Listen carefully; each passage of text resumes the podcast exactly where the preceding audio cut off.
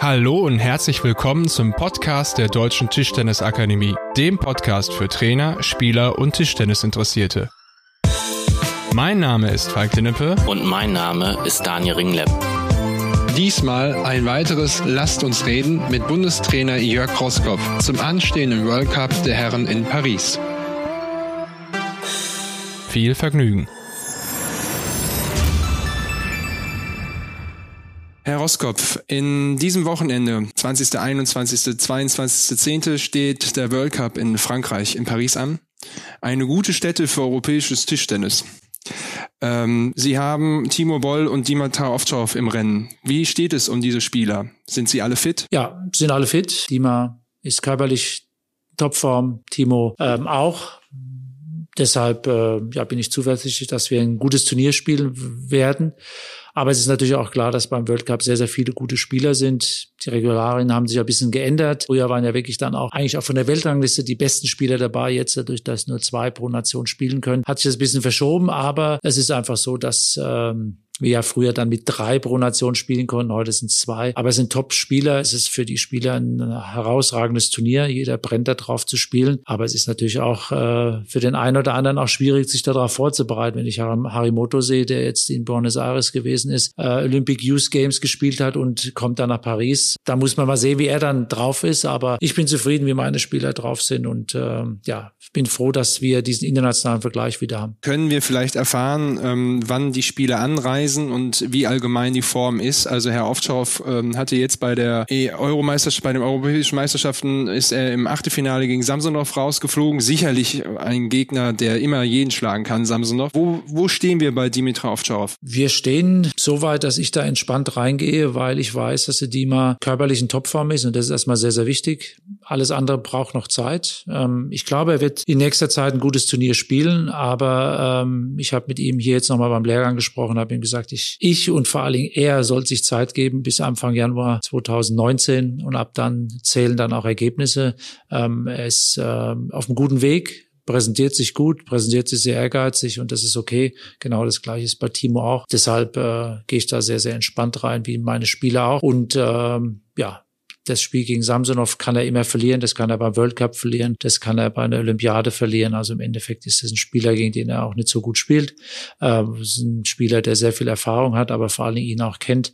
Deshalb hat man Ovtcharov äh, nach der EM sehr kritisch gesehen und ich habe ihn dort überhaupt gar nicht kritisch gesehen, sondern habe ihn eigentlich, war sehr zufrieden mit dem, was er gespielt hat, hat sehr viel Energie verloren im Spiel gegen Shibaev und äh, danach gegen Samsonov hat er gegen Mannschaftskollegen gespielt, der ihn gut kennt. Also deshalb äh, ist alles ähm, so, wie ich mir das vorgestellt habe gelaufen. An Nummer eins gesetzt ist Fan Dong, beidseitige Power. Ähm, mhm. Wir fragen jetzt mal für Außenstehende. Es wird immer von Nuancen gesprochen, die sozusagen entscheidend sind beim Tischtennis. Ähm, könnten wir vielleicht irgendwie vielleicht mal beschreiben, worauf es eigentlich dann bei diesen Nuancen dann wirklich geht? Geht es dann wirklich, wir machen es mal bildlich, um Zentimeter bei der Aufschlaglänge? Geht es um Antizipation der, der Rotation? Oder geht es auch um mentale Bereiche? Welche Dinge entscheiden eigentlich wirklich über den Spielverlauf? Der wichtigste Faktor ist natürlich der mentale Bereich, das ist ganz klar. Komme ich mit Selbstvertrauen zum Turnier oder habe ich davor ein paar Spiele verloren? Zweifel an mir, das sind schon mal wichtige Faktoren, wenn man dann Donnerstag nach Paris anreist. Ja, danach ist natürlich wichtig, okay, Auslosung. Ähm, man sagt zwar immer, man muss gegen jeden Spieler gewinnen können, aber beim World Cup gibt es natürlich auch Auslosungen, die gut oder schlecht sind. Deshalb muss man das erstmal abwarten.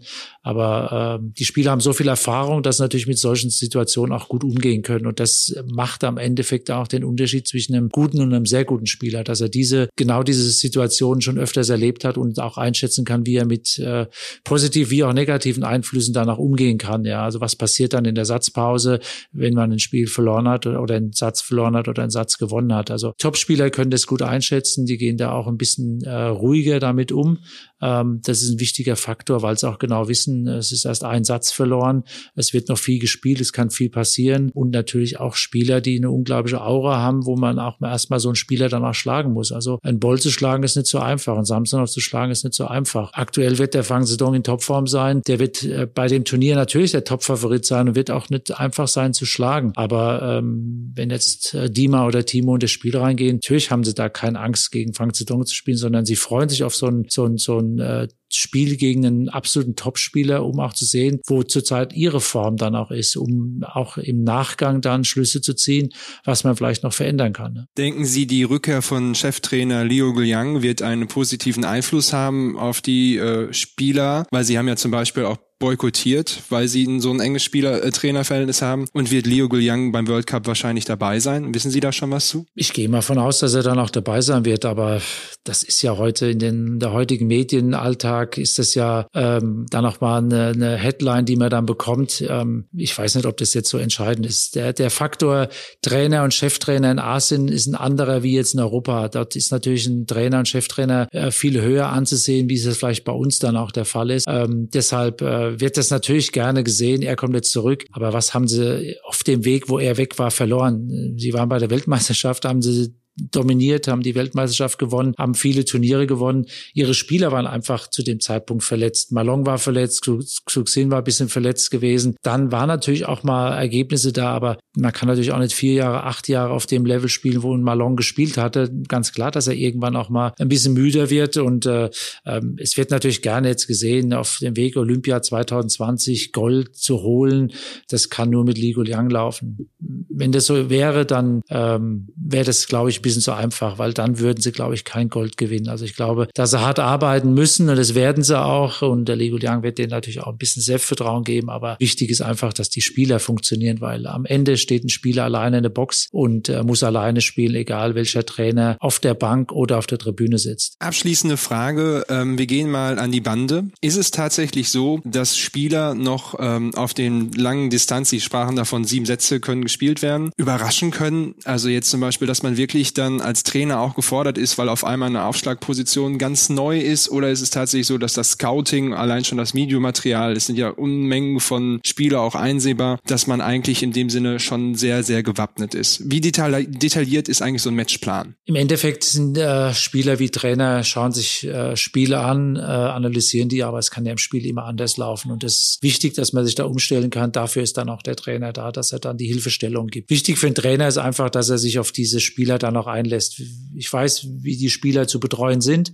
Es kann immer wieder was anderes passieren und da muss ein Trainer frei genug sein, äh, darauf zu reagieren. Also es gibt äh, keine Lehrbücher, wie jetzt äh, diese eine Minute zu handhaben sind. Natürlich erstmal vielleicht einen Spieler anhören, dann dem Gegner, äh, dem, dem Spieler äh, nochmal kleine taktische äh, Hilfestellungen geben und dann gut zureden. Das sind so die drei Faktoren, die immer eine Rolle spielen. Aber ich habe so viele verschiedene Spieler, jeder geht da anders mit um. Ja. Also ein Ruben Filus erzählt viel, die eine Minute, ein Timo Boll hört eigentlich die eine Minute zu.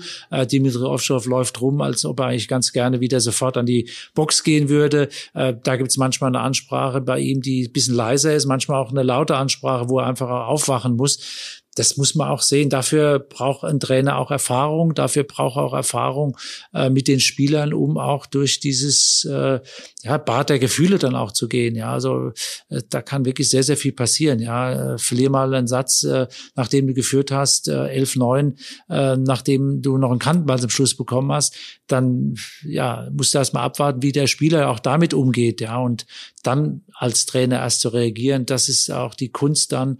Ähm, die Spieler vertrauen uns und das ist erstmal ein wichtiger Faktor, dass wir dieses Gefühl haben, äh, weil das ist ganz, ganz wichtig. Wenn du das Gefühl hast, dass ein Spieler dem Trainer nicht vertraut und der Trainer dem Spieler, dann ist sowieso schon mal diese Konstellation für mich eigentlich dann auch gestorben. Ja. Abschließende Frage. Ich würde gerne diese ähm äh, Matchplan ein bisschen an einem Detail quasi nochmal nachfragen wollen. Ähm, es ist so erzählt worden, dass Timo Boll nochmal wirklich eine neue Aufschlagvariation eingebaut hat, auch als Reaktion aufgrund des Plastikballs. Ähm, ist dies schon mal, schon mal zutreffend, dass da wirklich eine neue Variante eingebaut worden ist? Wir sind dran, äh, neue Varianten einzubauen, aber das sind wir bei allen Spielern. Bei allen Spielern. Nur dort habe ich das quasi ja. erfahren.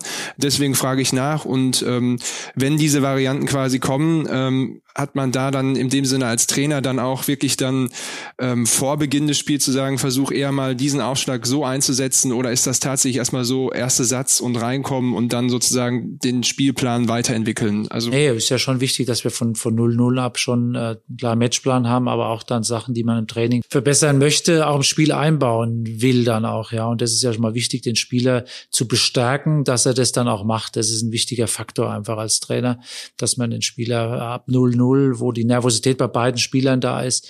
Körpersprache ein wichtiger Faktor, aber natürlich auch ein wichtiger Faktor, auch neue Sachen mit einbauen, weil äh, der Gegner hatte ich natürlich auch studiert und wenn da ein neuer Aufschlag kommt, das ist schon mal, wo man den Gegner dann auch mit verunsichern kann. Aber ähm, man muss auf Materialveränderungen äh, immer reagieren und das sind wir und dafür sind Trainer da. Aber das ist natürlich auch ähm, nicht beim Turnier läuft es ab, sondern es läuft Wochen, Monate, Jahre davor ab, um im Endeffekt Spieler vorzubereiten auf große Turniere. Weil ähm, meine äh, Hauptaugenmerk liegt ganz klar auf äh, European Games 2019 und Olympia 2020 und das ist jetzt meine Aufgabe, Spieler bis dahin vorzubereiten. Ich wünsche Ihnen trotz alledem für Paris jetzt am kommenden Wochenende eine gute Hinreise Reise, ähm, ein gutes Turnier. Kommen Sie gesund wieder und wir werden uns wieder hören. Vielen Dank. Dankeschön. Danke.